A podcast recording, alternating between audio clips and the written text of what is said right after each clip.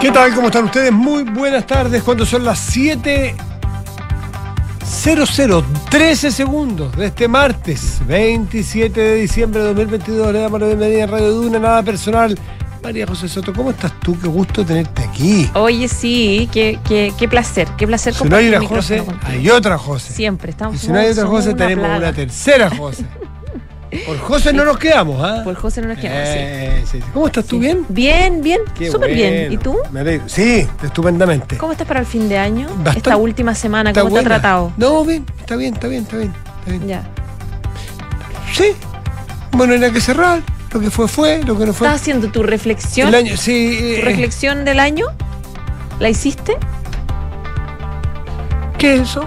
¿No? No sé, mucha gente reflexiona Exacto. y dice, este año, mira, tuvo esto de bueno y esto de malo, o este fue un año de... pip, o fue un gran ¿Cómo año fue para ti? Perdón, ahí. ¿Cómo fue este año para ti? de cambio. Un Ya. año de cambio, de, de evolución, difícil, pero un buen año. Buen año. Buen año. A mí también. Sí. Buen año. Con cosas inesperadas, ¿Ya? pero buen año. Pero buen año, Sí. ¿viste? Sí. Es importante hacer esa conclusión final, ¿o no? Sí, sí, sí, sí. Totalmente. Un año acontecido, muy Sí. acontecido. Para ti de cambio, pero a mí muy acontecido, pero buen, buen, buenas líneas. Eh, cada uno, buena línea final. Cada uno de nosotros te estará haciendo. Tú sabes que yo te diría que, que más que las meditaciones es la, las micromeditaciones. Ya, eso. meditaciones de, de estar haciendo permanentes meditaciones cortas. Un minuto. Sentarse un minuto y es un- tiene mucho que ver con el mindfulness. Eh, y el mindfulness es el de estar aquí y ahora. Y es súper bueno porque de repente uno pasa el día, termina, llega la noche y dice, "Oh, pasó como una tromba. ¿Qué hice? A ver, espérate, me tengo que acordar. Espérate, sí, yo a las 9 fui a intentar, a las 8 estuve en la radio. Y uno empieza a armar su día. Pero lo arma porque tiene agenda y porque tiene memoria Claro. pero no porque sintió que vivió. Entonces de repente dice, oye, ¿y dónde almorcé? ¿Dónde almorcé? Ah, almorzar con este amigo mío y con una pizza exquisita. Ah, como que no la, no la, no la procesé. Y, esto es, es como ser consciente de lo que estás viviendo. Tal cual. Mindfulness, mindfulness. Y entonces te hace, Mm. te hace momento, a ver, como que toco físicamente, a ver, estoy aquí en la radio, estoy consciente de este momento. Estoy muy maduro. Mira, Entonces, estoy muy maduro. me Ah, encantan las esto es reflexiones. fruto de, fruto de mi terapia. de eh, fruto de mi terapia. Eh, mi, mi terapeuta me dice, che, en Argentina, entonces, Sí. che, no, no, más que grandes, pero micro reflexiones, Micro reflexiones. pequeñas reflexiones. Date un momento. Pero del día. Del Tu sí. reflexión del momento. Siento tu Haber momento. dicho, por ejemplo, anoche, oye, que estuvo bueno este almuerzo Está con siendo este bueno, amigo. está incluso Fueron eh, 50 Claro, minutos, pero fue, me, me contestó lo que quería, Terminé, estuvo bien, nos reímos. claro, en vez de subirse al auto, prender la radio, ver la siguiente noticia, contestar el siguiente WhatsApp, que no está siempre pa, pa, pa, pa, pa, como pavimentándose adelante, parar un momento, parar, parar. Ahora, a ver esto. Está bueno, estoy en una estoy en una fiesta, estoy en un cumpleaños, estoy con mi amigo, estoy con mi hijo, eh, conversando y matándonos de la risa yendo a comprar un helado. Estoy en la radio conversando de un tema interesante.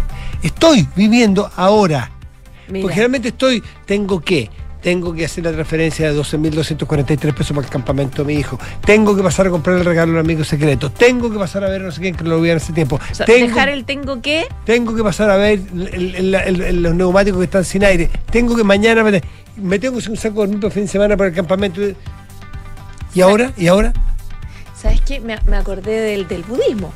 Ya que estamos en la reflexión máxima, Sí. que un poco plantea algo parecido. Ah, mira. Mira, eh, eh, plantea que el mundo y todo, la existencia es impermanente.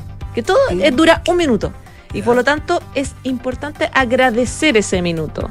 Ser consciente y agradecerlo. Ya, nos no, creo que nos, no, pasamos. fuimos en bolón. Nos fuimos en bolón. Ya, listo. A los que quedan todavía ahí en la radio no se han ido a la del lado, están mucho A más los dos auditores que los del lado están hablando puras latas. Sí. Nosotros, en cambio, somos gente muy Vamos. profunda. Oye, No, yo me pregunto si. Gabriel Boric, que- ¿cuál será la conclusión de Gabriel Boric? Bueno, yo creo que es súper un hombre que medita harto. Reflexivo. Tuviste sí. que hubo una estupenda entrevista el día domingo en el DF más al presidente Boric, Sí. que se le hizo a José López, eh, y, y, me, me gustó mucho porque entre otras cosas, bueno, uno, el análisis político que uno supone, ¿tú sabes que viaja solo en el auto? Viaja, mira, me quedé en los detalles, me quedo en la periferia, no me da para más, pero Sí. me quedo en las ramas, no en el tronco. Y me llamó la atención dos cosas que sé de la periferia del, del personaje. Una que viaja solo en el auto, no le gusta con ningún asesor. Porque es el momento en que lee, piensa o descansa. Ah, mira. Duerme. Y por eso reconoce que de repente se baja con la camisa afuera, porque a veces se echa a dormir en el auto atrás. Si tiene un tramo un poquito más largo, se echa y duerme. Lo comentó ahí. Es su descanso. Y dice que Tatiana Clima, que nosotros todos conocemos, porque es a quien hay que llamar cuando uno pretende una entrevista, Jefa qué de comunicaciones, ella sí que está preocupada casi obsesivamente, eso lo pongo yo, de que se presente bien, De que su se sepa- de su pinta. pinta, de que se, y él lo entendió de una manera muy madura, cosa que yo no sé si de dos años tenía esta característica, que dice que entiende que eso es que a él no le, no le resulta, ¿no? no le sale fácil ni bien, pero entiende que es súper importante que alguien lo haga por él, que alguien lo ayude en eso, porque él entiende que él tiene que proyectar confianza, proyectar orden, proyectar seguridad, porque él es el presidente de la República, no es Gabriel Boric. Ah, la madurez. Yo creo que este ha sido uno de los años de la madurez de Boric. Es, es lo que uno esperaría de, Es de un presidente, la verdad, una reflexión así, como hacerte cargo de tus deficiencias. Bueno, pero- Eso lo hemos hablado harto, Matías, cuando uno, se asuma y entienda tu defecto y prepara herramientas de tu vida para Sí, enfrentar po. el defecto. Sí, pero yo creo que, que ha dado un buen rendimiento en el tiempo de adaptación, muy rápido. Yo creo que el tema de la policía, la seguridad y todo está virado, está absolutamente un converso. Hace rato lo vengo yo apostando. No es un discurso, en eso es un converso. No sé si es su coalición, no sé si el resto de los cabros del Frente Amplio, pero el presidente Boric, yo lo siento, sí. yo la noche que en una comida de la Sofofa o de la CPC o de alguna de estas eh, se refirió al muchacho que le tiró un ladrillo o a, un, o una roca, a un pedazo de piedra, a un, a un carabinero, ¿te acuerdas del carabinero? O lo amenazó, le disparó a los pies.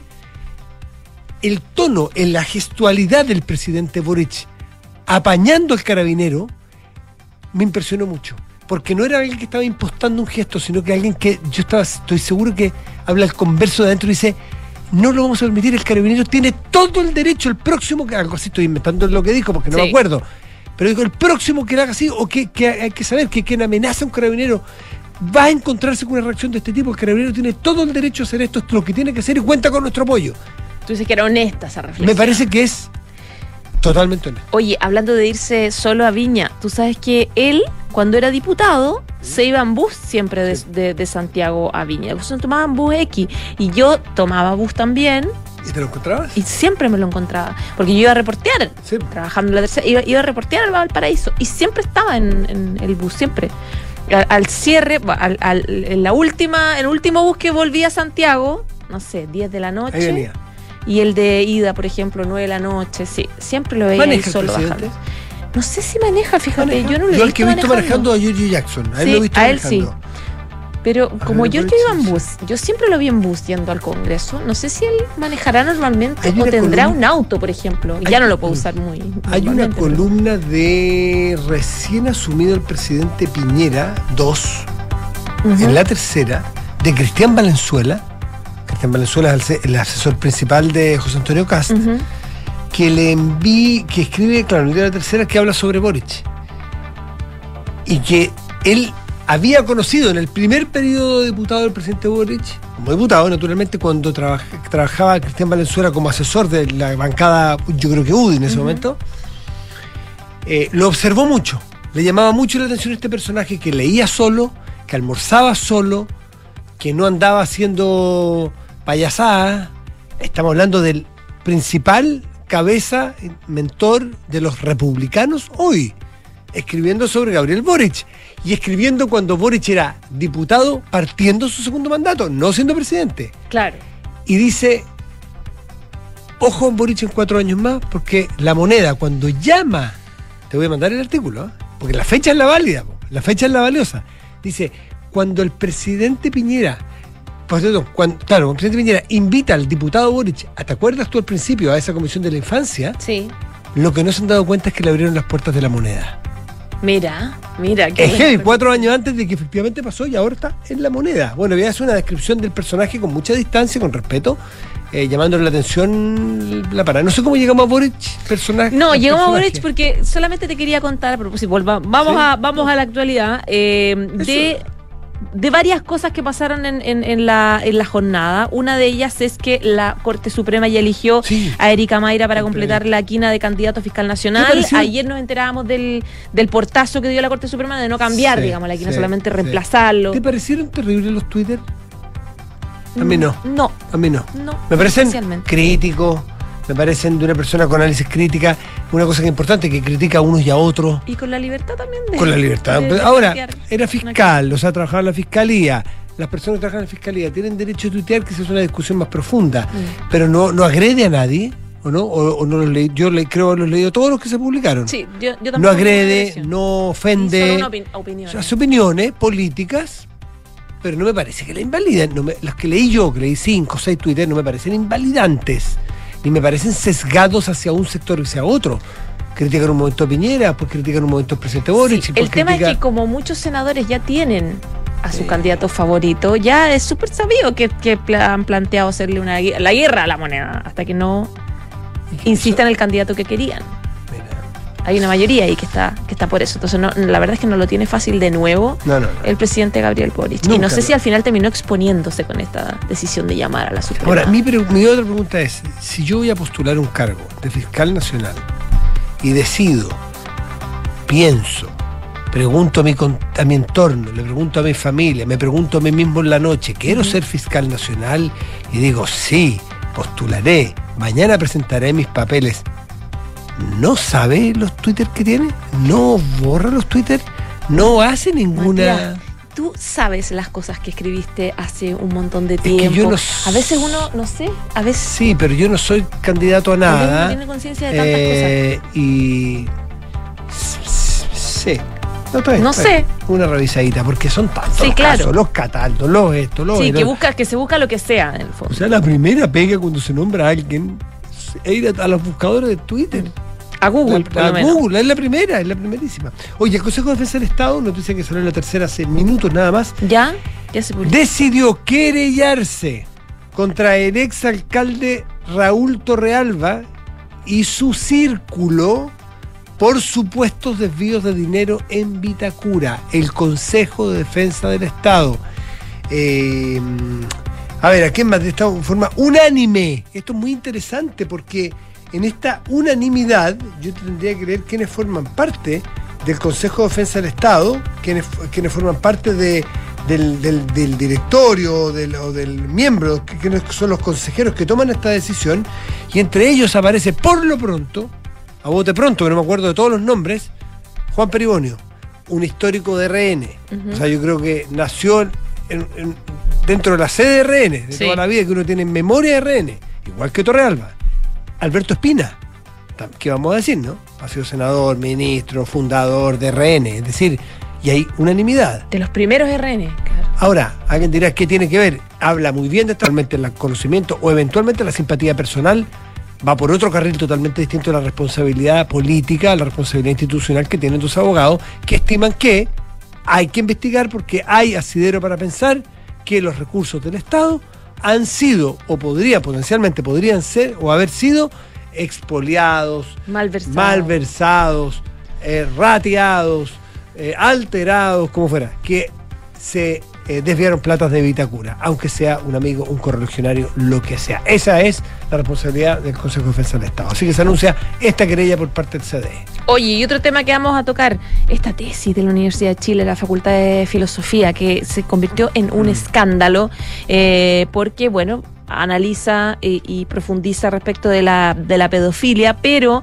en varios de los párrafos de alguna forma romantiza el, el- el sentimiento, el sentir y la relación entre un pedófilo y un niño. La verdad es que es bien, es, es una tesis muy dura, muy compleja y que generó una crítica y una horrorizó de manera transversal a las autoridades. Les vamos a contar un poco de eso y también del análisis que se hace de este y otro tipo de trabajos similares que tiene la Universidad de Chile y que hace que la rectora tuvo que anunciar eh, comités de ética, sumarios, etcétera, para ver cuáles son los límites. Y lo difícil que es siquiera abordar este tema sin rozar terrenos delicados que puedan Sí. ser susceptibles de tan solo analizarlo, ser acusado de eh, prestarle ropa, justificar actos delictivos como en la pedofilia actos totalmente fuera de fuera de lo aceptable por donde se le mire moralmente, jurídicamente, pero el solo al análisis es sumamente peligroso y complejo. Hay gente que puede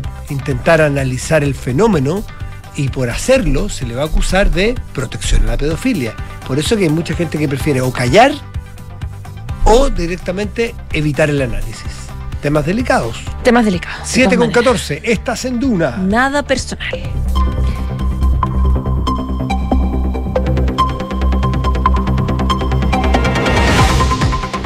No está Enrique Javier, el parte No. médico del día indica que queda menos. ¿Va a volver el 2022? Pero está, mejor, pero está mejor. Parece, parece que vuelve el 2022. Hoy día no va, ¿no?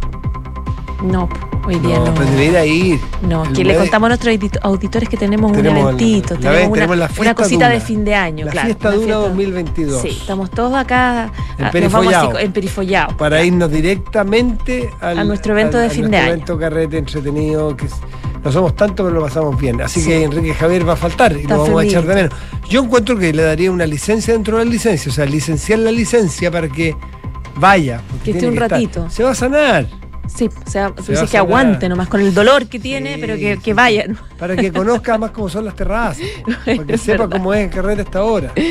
Pobre que nunca Que salió conozca la noche. Pobre Vamos, hombre, Vamos ya. a leer los titulares. Vamos con los titulares. En su segunda sesión de discusión de la reforma constitucional que habilita el nuevo proceso constituyente, la Comisión de Constitución del Senado propuso modificar el itinerario constitucional. La discusión surgió en los últimos días, dado que se escogió el 14 de mayo para la elección de consejeros constituyentes, lo que coincide con el Día de la Madre. Y para evitar esto, el senador y presidente de la corporación, Álvaro Elizalde, Elizalde, comunicó que los parlamentarios que firmaron el acuerdo ingresaron una indicación con una nueva fecha, 7 de mayo. Con esto, el Consejo partiría el 7 de julio. Como un acto de matonaje político, calificó la directiva de Amarillos por Chile la agresión contra el presidente fundador del movimiento, Cristian Barken. Ocasionada esto eh, anoche por un grupo de ciclistas contrarios al nuevo acuerdo constitucional. Desde Amarillos por Chile emitieron una declaración pública este martes repudiando la agresión y advirtiendo que este tipo de episodios no atemorizarán al movimiento. Y hay que decir que el, rechazo a este acto de matonaje y de barbarie el- y de irraciona- irracionalidad no solamente se dio entre amarillos, que es donde pertenece Barken, sino que en el gobierno entiendo que la propia ministra Tobá llamó a Barken anoche eh, y en general, en general de- de- de- ha sido transversal la, la condena porque este tipo de cosas...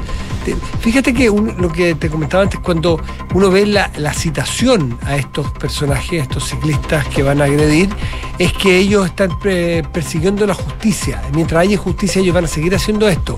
Por lo tanto, es bien patético cómo se perciben justicieros. Ellos se perciben personas justas y buenas, versus todos nosotros, que somos todos unos, unos, unos sátrapas. Eh, qué interesante auto, autovaloración que tiene esta gente, estos violentos, ¿no? De que incluso tienen que usar la violencia para sanearnos a todos nosotros. Bien parecido al talibán, que tienen para, para guardar eh, aquellas doctrinas y aquellos principios de la fe, tienen que incluso llegar a colgar a otras personas por impuros. Es bien parecido al talibanismo Sí, el de claro. estos muchachos. Una pena por ellos, pero ahí está. Ya pues. Oye, otro titular. Los fondos de pensiones más riesgosos se encaminan a cerrar el año con su peor desempeño desde la crisis de 2008, ya que los fondos A y B registran pérdidas de 4,04%, 2,76% respectivamente. Como contrapartida para el fondo E, este sería el tercer mejor desempeño histórico tras los retornos de 2009 y 2019. Luego que United Health Group, compañía dueña de la empresa Banmédica, que a su vez controla la ISAPRE, Banmédica, y Vida 3, anunciara que iniciarán mecanismos de resolución de conflictos establecidos en los tratados de libre comercio, el TLC, suscritos por nuestro país, en, eh, en que mm, reclamará compensaciones por parte del Estado de Chile ante lo que calificaron como incumplimiento de este a las obligaciones contenidas en los acuerdos. La ministra vocera, Camila Vallejo, señaló que los fallos del Poder Judicial deben ser respetados. Este es el primer pronunciamiento que se conoce de una ISAPRE más allá del que hizo el gremio sobre el fallo de la Corte Suprema del 30 de noviembre que tenía relación con la tabla de factores para los afiliados. Y la Corte Suprema sumó a Erika Mayra a la quinta, a la quina, perdón, de nuevo. La Corte Suprema sumó a Erika Mayra a la quina para fiscal nacional. Mayra trabaja en el Departamento de Víctimas y Testigos de la Fiscalía Nacional y con esto eh, pasó. La quina vuelve al escritorio del presidente Gabriel Boric, que debe elegir una carta para que el Senado la ratifique por dos tercios. 7 de la tarde, 19 minutos. Estás en Duna. Nada personal.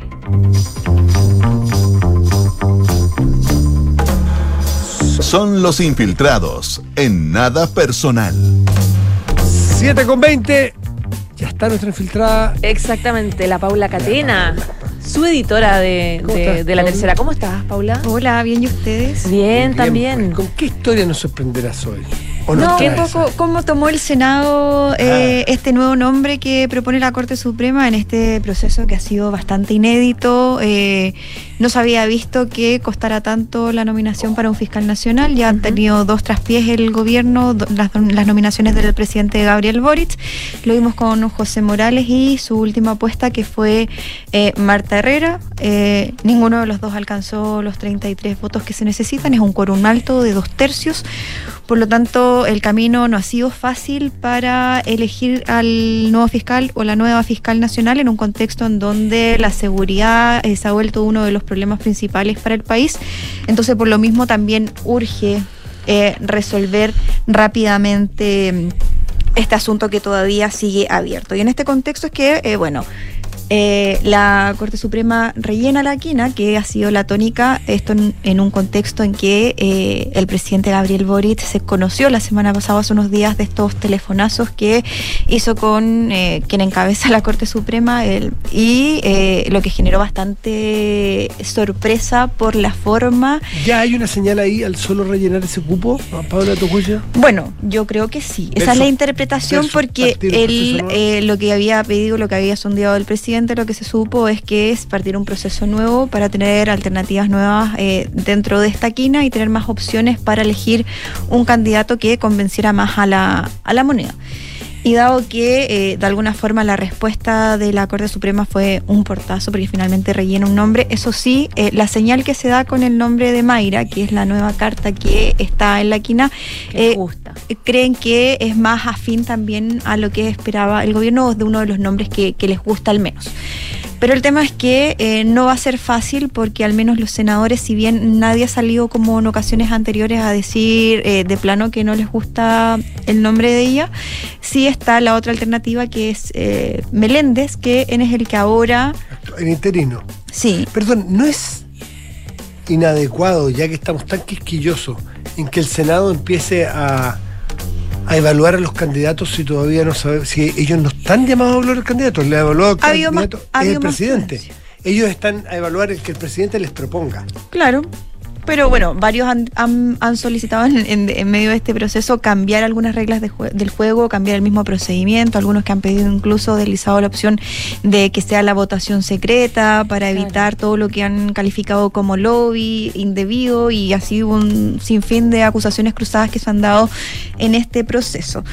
Lo que sí, en un principio, y lo que se ha publicado en los días previos es que, eh, y lo dijeron senadores abiertamente, es que el, favorito era en su momento Ángel Valencia y también en eh, Palma, que era la otra carta que tenía votos o que podía concitar apoyo entre los senadores. Sin embargo, eh, esas dos alternativas, al menos de lo que transmiten el oficialismo, estarían descartadas por el presidente Gabriel Boric por distintas razones. En el caso de Valencia dicen que sería reflotar, por ejemplo, eh, todo el caso de Pública, eh, lo que está relacionado a la mm, Con la ministra con la ministra del Interior, lo que sería, dicen, reflotar un tema que prefieren mantener en bajo perfil.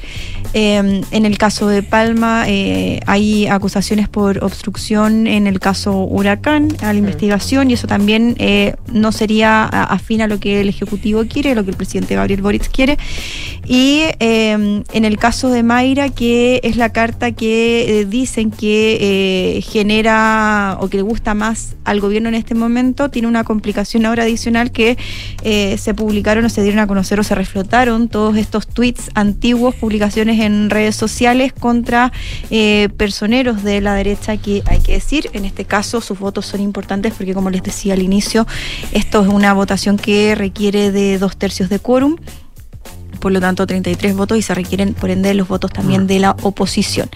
Eh, si bien nadie ha salido como la vez eh, anterior a decir no, eh, los votos no van a estar o, o- o an- an- están a la espera finalmente de lo que de lo que diga el presidente para ver quién va a ser su carta finalmente, lo que transmiten en privado es que si el gobierno quiere evitarse un nuevo un nuevo bochorno deberían de optar por Meléndez. Ahora, eh, Paula, no sé si ustedes se acuerdan de la elección de el fiscal nacional anterior de, de 2015, me acordaba, eh, de Jorge Abbott, donde claro, yo no, no sé si uno está tan fam- familiarizado con esta em, como sin- sinceramiento que están teniendo ahora todos los senadores que dicen este me gusta por este, este está relacionado con este caso, este lo encontré subjetivo en el- eh, cuando tuvimos nosotros problemas como partido, etcétera, etcétera. En la época de, de Jorge Abbott, como que en el fondo uno se enteraba un poco en off, digamos, pero la diferencia con ahora es que los senadores abiertamente, y yo no sé si es bueno o malo porque finalmente es transparencia, eh, pero abiertamente ahora plantean su postura antes de que se presente, plantean a su favorito, cosa que antes no, no, uno no se acuerda que haya existido, digamos. De hecho, en esa época como que todo el mundo fue como por Abbott, Abbott, Abbott, Abbott, tanto Lo como que sí favor. me acuerdo que, que la elección de Abbott fue tremendamente polémica. Sí, Bueno, dejó un montón de estelas. polémica porque estábamos en el tema del financiamiento de la, de y- la Y que se política. juntó con A, con B y con C, y que tuvo reuniones privadas, que no nos enteramos después, que eso le quitó Claro. autonomía, y para muchos explica cómo, cómo ejerció su cargo después Jorge Abbott. Pero no de opiniones personales de quién es mi favorito y quién rechazo de manera tan Quizás ahora explícita de los senadores. está efectivamente está más instalado, al menos tiene más visibilidad y efectivamente los senadores están mucho con un ojo, una mirada mucho más crítica de la que tenían antes, sobre todo también porque eh, se ven arrastrando todo lo que fue la gestión de Abbott, que fue bastante cuestionada públicamente y por lo mismo también muchos de los argumentos que se usaron fue que eh, varios de los candidatos, por ejemplo en el caso de Herrera, era continuidad de Abbott y fue una de las razones por la que varios eh, esgrimieron su voto en contra en el caso de ella. Y por lo mismo también eh, yo creo que está eh, la fiscalización o este cuestionamiento público más latente también. De que si es bien o mal, yo creo que eh, Sí, no, no sé si eh, eh, esta es, parte de lo que, es parte de lo porque que existía ahora. igual, digamos.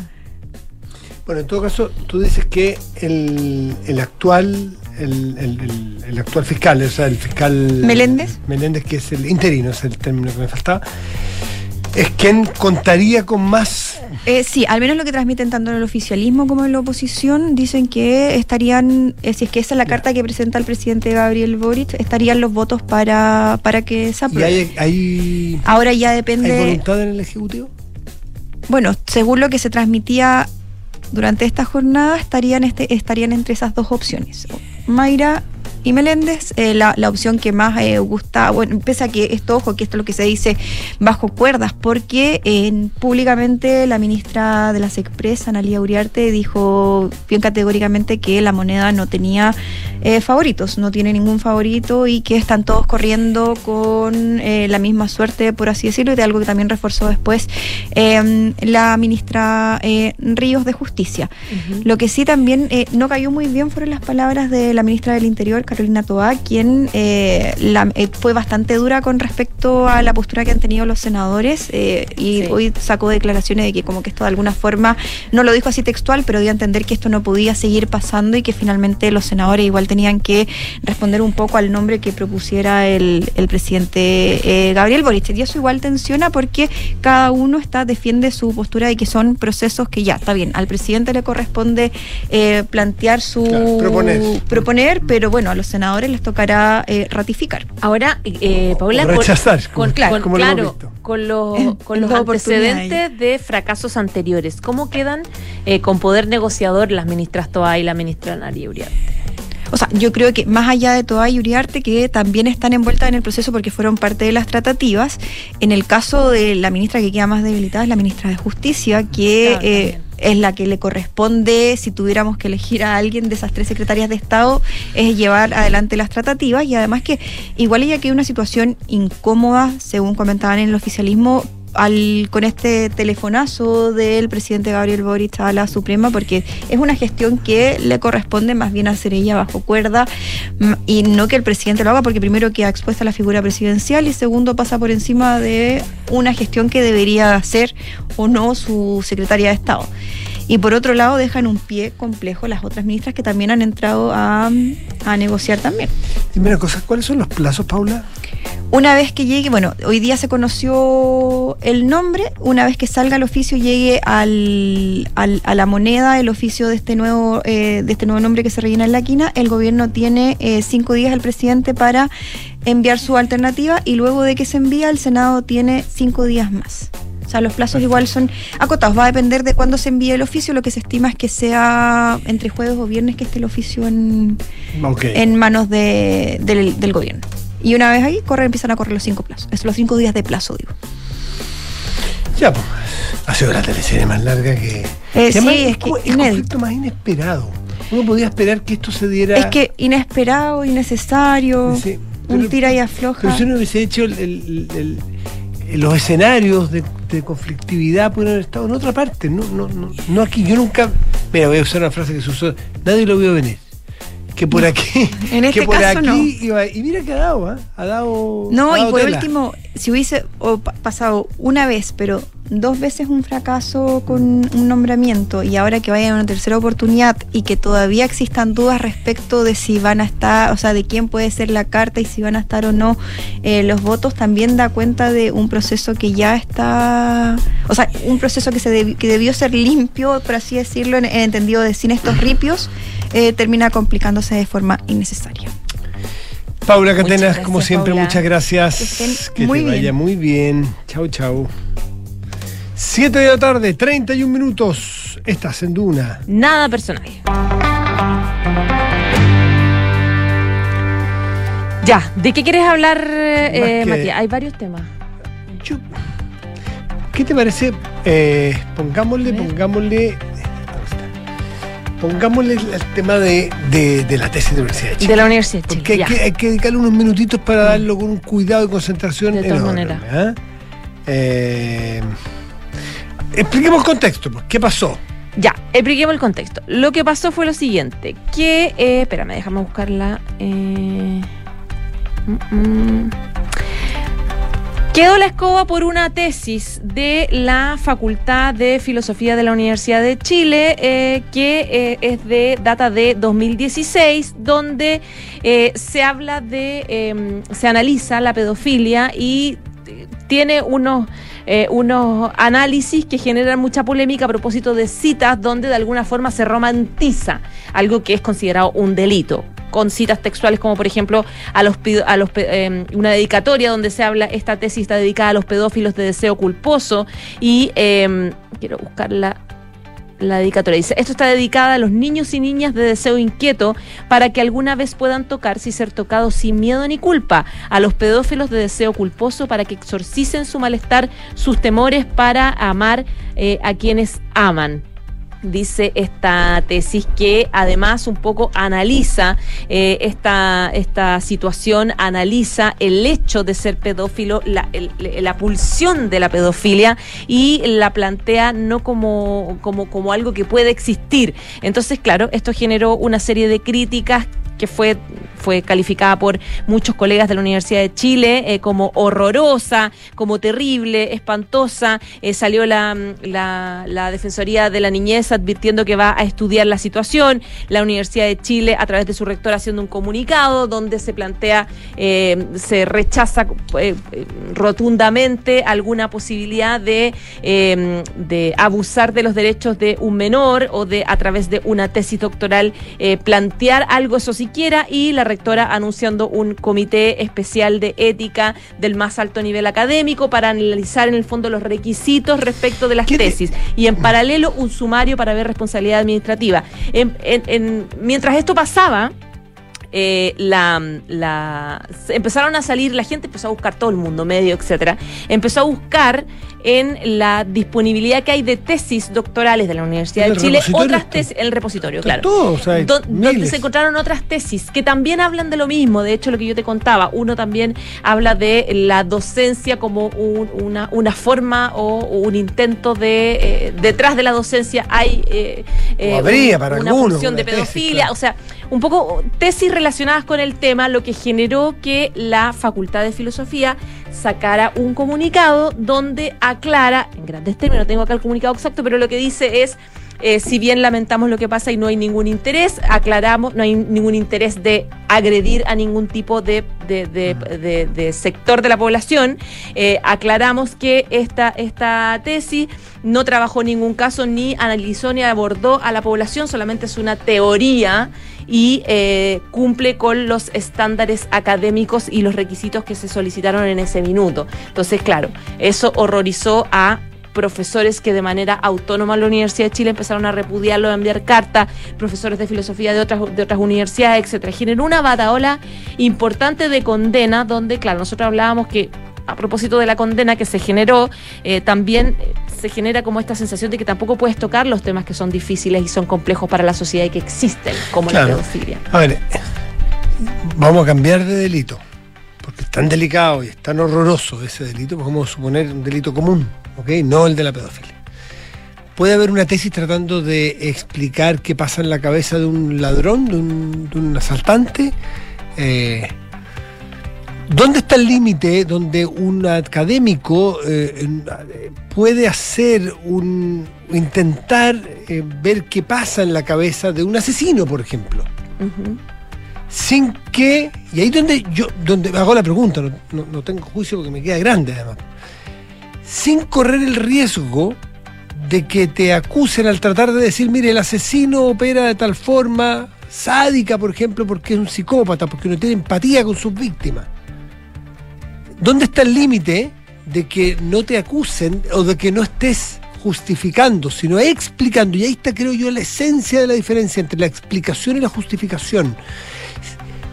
Y si no es el ámbito de la libertad académica, donde uno puede tener eh, espacios de búsqueda de entender la mente de un psicópata, ¿dónde?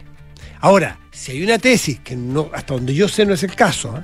no la he leído completa, para serte bien franco, pero todos los extractos que he leído, eh, y a lo mejor lo hay en los otros, no, no, no, no pretendo ni defenderla, ni justificarla, ni esto, ni, ni nada, pero si dice, mire, es una. Si alguien dijera, mire, es muy bueno matar a alguien, o es muy buena la pedofilia, la verdad que ustedes no los entienden porque ustedes son muy estrechos de mente y hay una defensa. Bueno, ahí realmente uno podría pensar, mira, ahí no hay posibilidad de una defensa académica, ¿no es cierto?, defender un delito. Pero si hay una, si hay una, una tesis de grado académica buscando eh, buscando definiciones, experiencias, explicaciones científicas, ver res- respuestas a tratamientos psicológicos frente a una persona que tiene una desviación de ese tipo, eh, es complejo que, que a buenas y a primeras se le condene. Salvo, insisto, que alguien que conozca más en la profundidad este trabajo diga que hay una apología a. Si eso Sí. es así, eso no tiene nada que ver con un trabajo académico. Sí. Pero, ojo, insisto, donde alguien trata de explicar. Tú me lo dijiste antes de entrar al aire, un- me dijiste un, un ejemplo muy bueno. Ese señor, ¿cómo me lo dijiste? Ahí, ah, eso es la pedofilia. La pedofilia es cuando pasa esto, con esto, esto, esto, esto. En una tesis, ¿habrá el riesgo de que alguien justifique como que tú la estás explicando como normalizándola? O tú estás expli- romantizando. O romantizando. Claro. Es un riesgo porque no todo el mundo lee las cosas con la misma intención, con la misma capacidad, con la misma profundidad.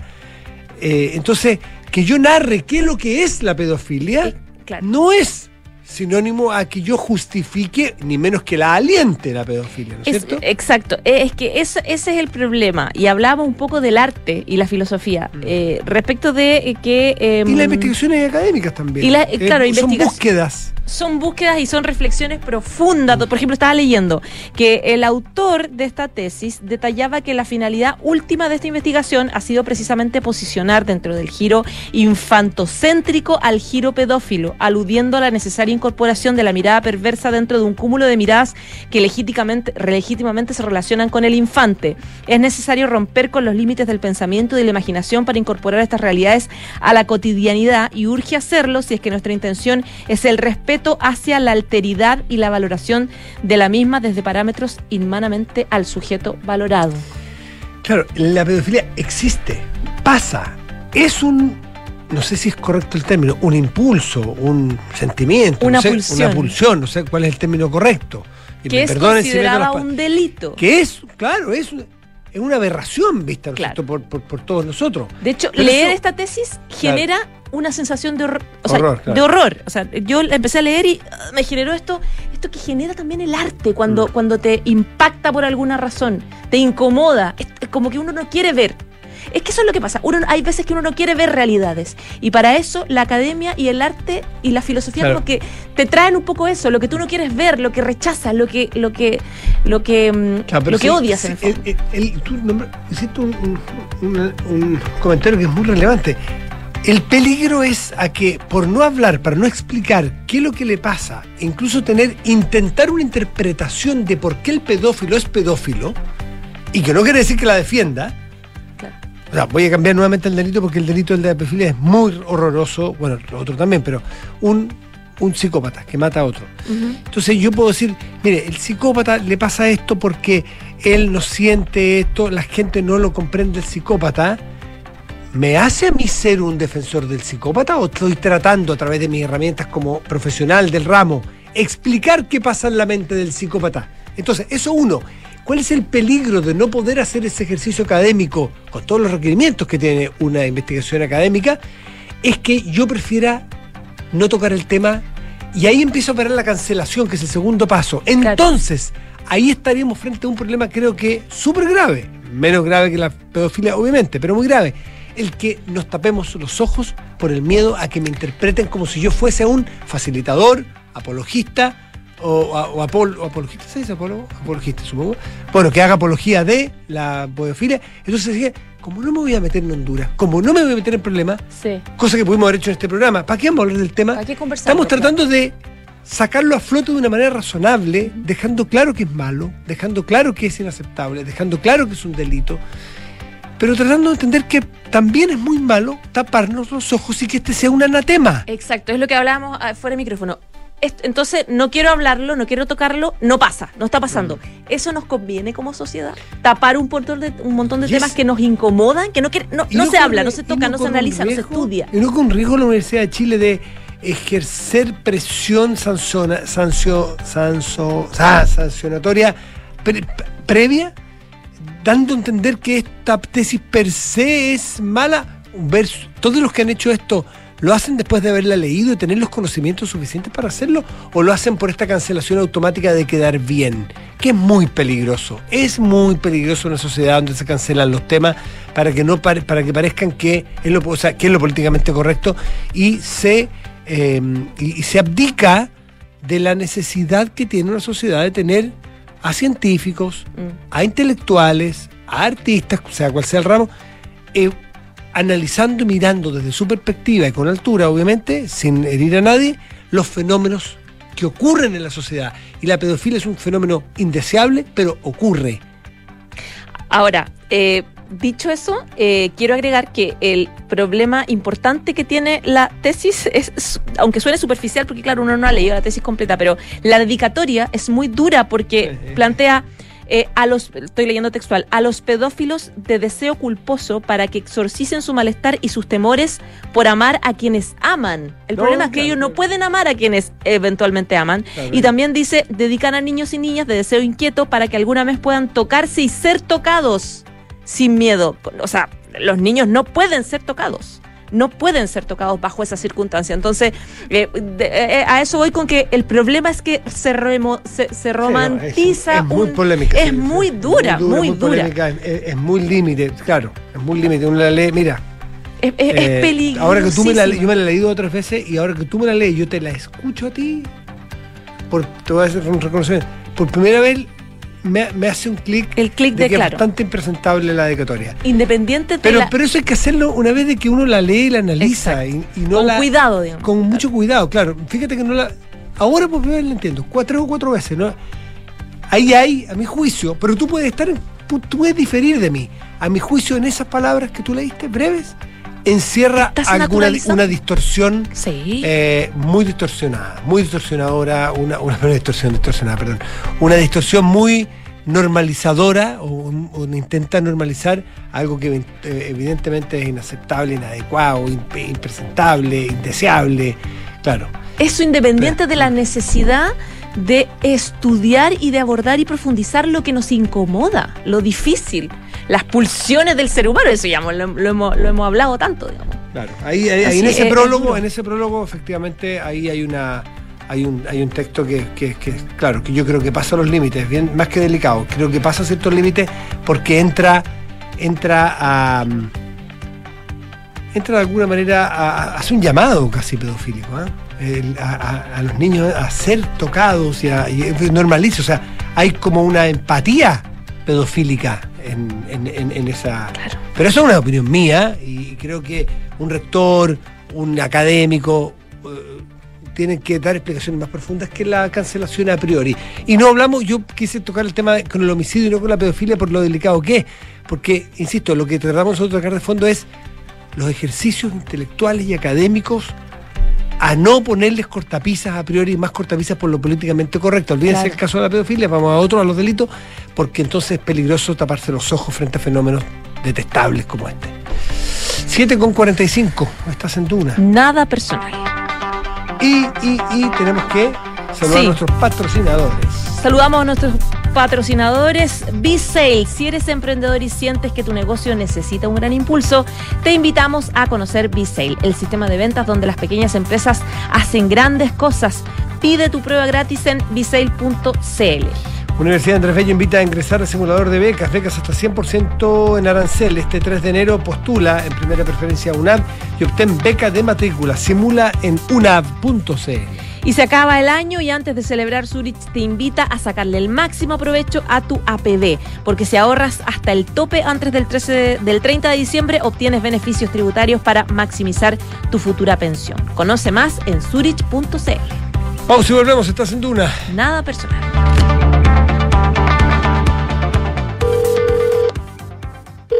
Zurich, buenas tardes. Habla Paula. ¿En qué puedo ayudarte? Hola, habla Ignacio. ¿Por qué mi compañía de seguros cambió de nombre? Lo que pasa, Ignacio, es que ¿Ya? Chilena Consolidada ahora se llama Zurich. Ah. Reunimos lo mejor del mundo de los seguros y el ahorro para ti y tu familia. Entonces ahora soy Zurich, pero tengo que hacer algo como cliente. No, no es necesario que hagas nada. Tu relación con la compañía sigue vigente exactamente en los mismos términos que antes. Ah, mira qué bueno. Muchas gracias por tu ayuda. Cualquier duda, contáctanos en zurich.cl y recuerda que Zurich es tu mejor compañía para el futuro.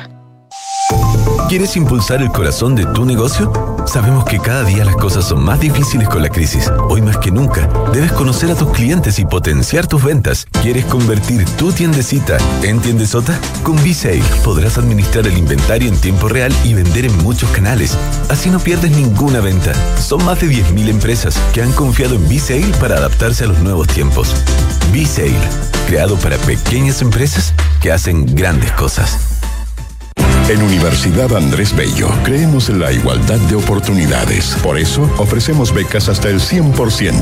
Ahora puedes financiar la carrera teniendo una beca estatal, además de la otorgada por nosotros. Porque nuestras becas son complementarias a las del Estado. Porque te queremos en nuestra universidad. Acércate, nosotros te ayudamos. Conoce tu beca en unab.cl. Digitaliza los procesos del área de recursos humanos con Talana, la más completa y robusta plataforma para la gestión de personas. Gracias a los módulos de remuneraciones, asistencia y turnos, firma digital, desarrollo organizacional y reclutamiento y selección, Talana ha ayudado a las empresas a reducir sus costos operacionales. Únete a las miles de empresas que ya han digitalizado su área de recursos humanos con Talana. Conoce más en talana.com. Cada viaje necesita un equipaje. Cada equipaje, una aventura. Cada aventura necesita un terreno. Y en cada terreno necesita solo una cosa. La nueva versión de Peugeot Landtrek Diesel 4x4. Con tracción y rendimiento para ir donde quieras. Con caja automática, motor de 180 HP y hecha bajo la norma Euro 6. La nueva versión de Peugeot Landtrek Diesel, automática y 4x4. Esa tracción en todos tus terrenos. Conoce más en peugeot.cl. Amor, activa la alarma, cierra la puerta y vamos, que se hace tarde. A ver, del viejito para...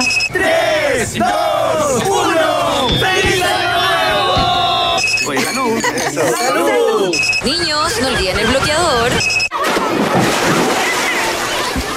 Activa Verisur. Activa tu tranquilidad y protege a los que más quieres. Llama al 600-385-0000 y calcula online en verisur.cl. 7 con 49, estás en Duna. Nada personal. Nos vamos al norte, estás, eh, en términos figurativos, porque eh, está en, entiendo, la región metropolitana, ¿no? Es el gobernador de Arica y Parinacota, gobernador Jorge Díaz. Gobernador, ¿cómo está usted? Muy buenas tardes, gracias por recibir el llamado de Duna.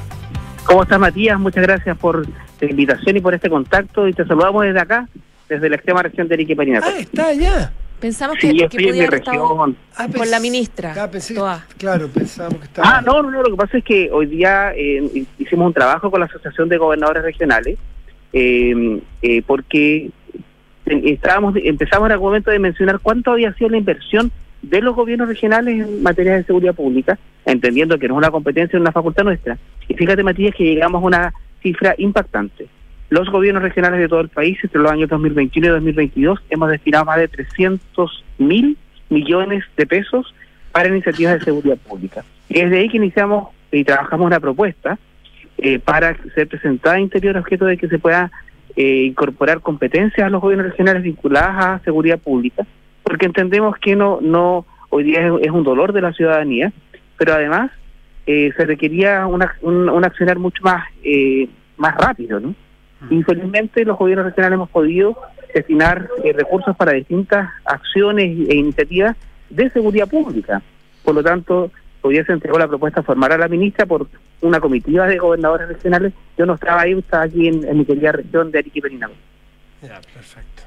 Gobernador, estado de excepción constitucional en la zona norte es algo que lo están pidiendo cada vez con más fuerza los parlamentarios. La votación de eh, anterior del estado constitucional en, en- en la, en la macrozona sur eh, salió raspado aprobado porque efectivamente varios parlamentarios del sur solidarizaron con los del norte y rechazaron la, la iniciativa para eh, presionar a que se sumen también eh, esta presencia militar en el norte. ¿Usted valida esto? ¿Qué le parece?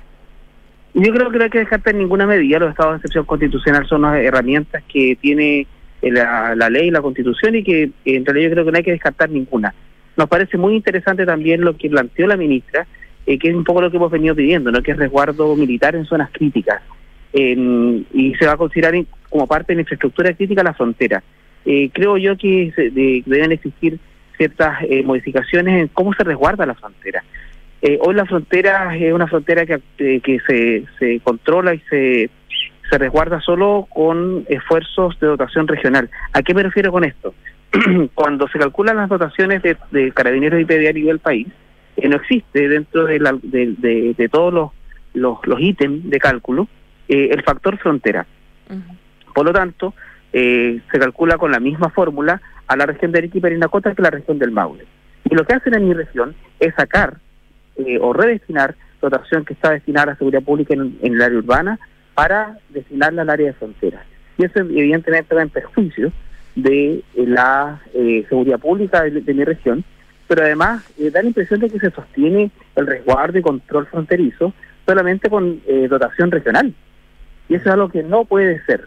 Por lo tanto, parece una muy buena medida que no solamente con un estado de excepción constitucional, que como ustedes muy bien saben, dura un tiempo limitado, se tiene que renovar, y es una, es una medida temporal. Aquí lo que se requiere es una medida permanente, por lo tanto, eh, incorporar eh, la, la frontera como infraestructura crítica o hacer provocar una modificación constitucional que permita tener eh, eh, el resguardo de las Fuerzas Armadas en tiempos de paz en las fronteras como una función permanente, creo que es el camino correcto. Es- es bastante. Llama bastante la atención que este- esta conversación que estamos teniendo hoy, 27 de diciembre, la tengamos después de que han entrado no sé cuántos miles de personas de manera irregular por nuestra frontera.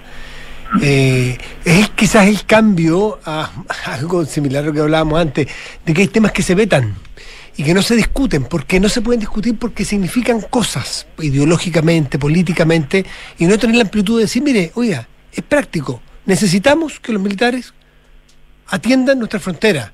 ¿Acaso los militares no están para, para cuidar fronteras?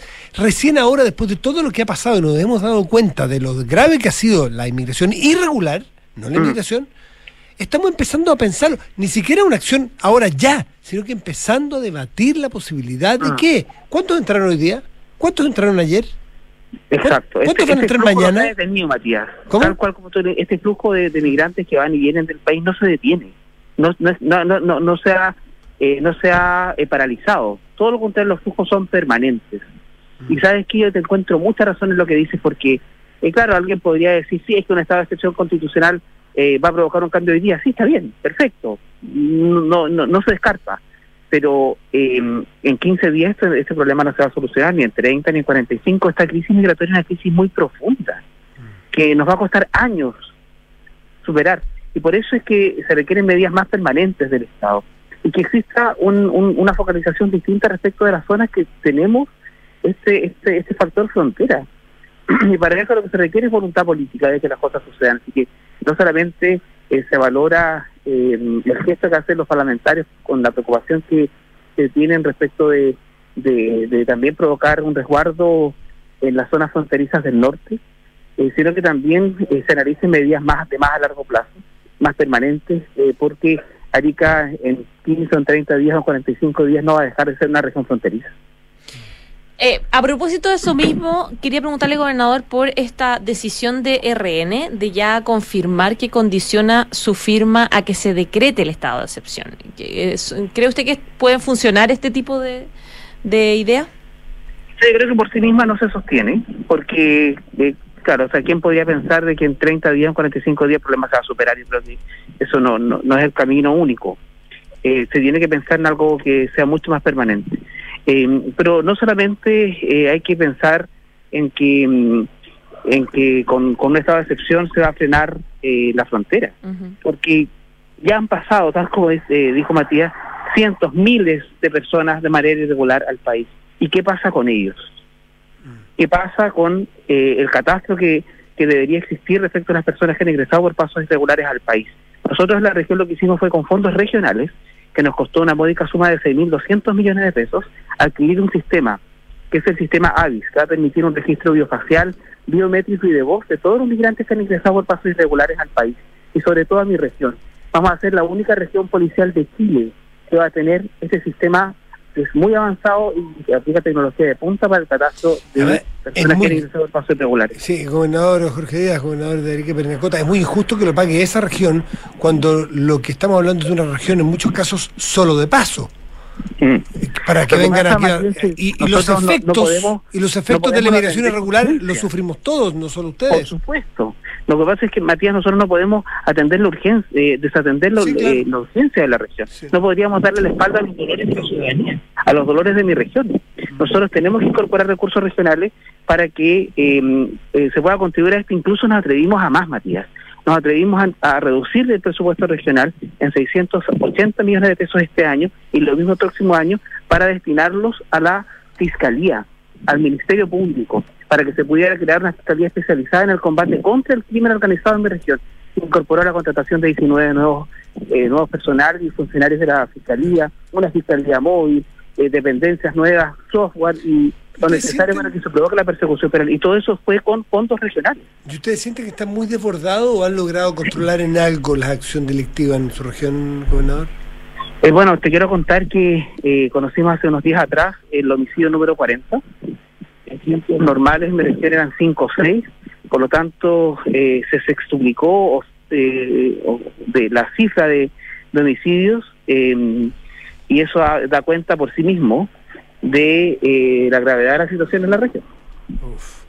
Jorge Díaz, gobernador de Arica y Parinacota, en contacto con Radio Duna hoy desde la zona norte de nuestro país. Mucho gusto, como siempre, conversar con usted, pues, gobernador. Que esté bien. Un abrazo grande, Matías. Que esté que muy bien, gracias. Chao, Chao. chao. Nos Chao, vamos, chao. José, nos vamos ya, porque tenemos fiesta. vamos de carrete, nos vamos de carrete con Matías. Duna 2022, así que Vamos. disculpen el apuro, pero alguna vez. Zapatilla de clavo. Chao, chao. Chao.